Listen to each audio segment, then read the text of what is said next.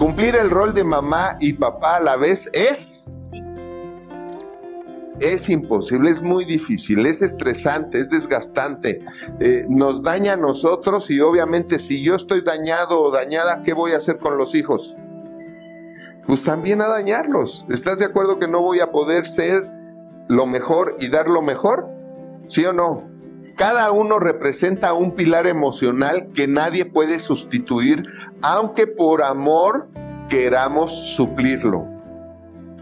Hace rato eh, leí una imagen en Facebook, que de hecho creo que la compartí, que decía que las mujeres tenían que entender que no fueron hechas para hacer lo mismo que hacen los hombres, sino que tenían que entender que fueron hechas para hacer todo aquello que no pueden hacer los hombres.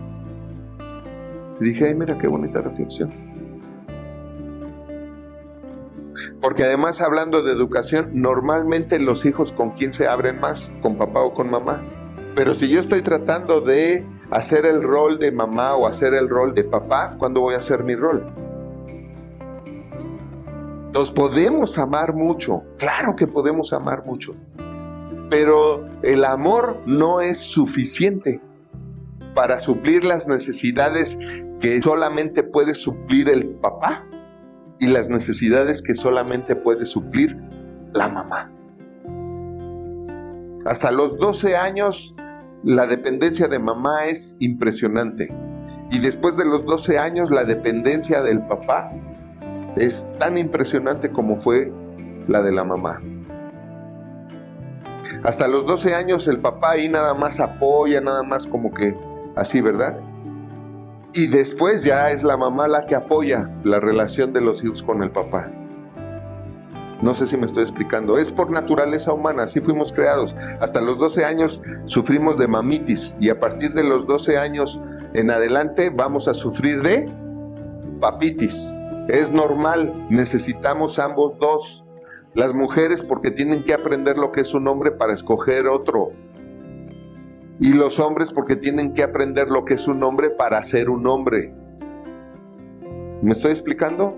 Entonces tenemos que tener en cuenta eso y tenemos que ser honestos. Tenemos que ser honestos. Y por esto es que cada vez son más. Porque también nadie va a terminar de formar su identidad para ser lo mejor que puede ser si no tiene suplidas las dos necesidades que solamente suple el papá y que solamente suple la mamá. Por eso, por eso es que hay tanto resentimiento. ¿Por qué a veces muchos estamos resentidos con papá? ¿Por qué? Porque no nos dio lo que necesitábamos. Aun cuando nada más nos dio varo. ¿Por qué a veces estamos resentidos con la mamá? Porque no nos dio lo que necesitábamos. ¿Por qué? Porque creímos que ser papá o mamá nada más era darles casa, comida y sustento. Hola de nuevo. Déjanos tu opinión y si te gustó el video, regálanos un like. Suscríbete y activa la campanita para que no te pierdas ninguno de los videos que tenemos para ti y tu familia y comparte, porque haciendo crecer a otros, creces tú. Porque la vida es bella cuando se sabe vivir. Nos vemos la próxima.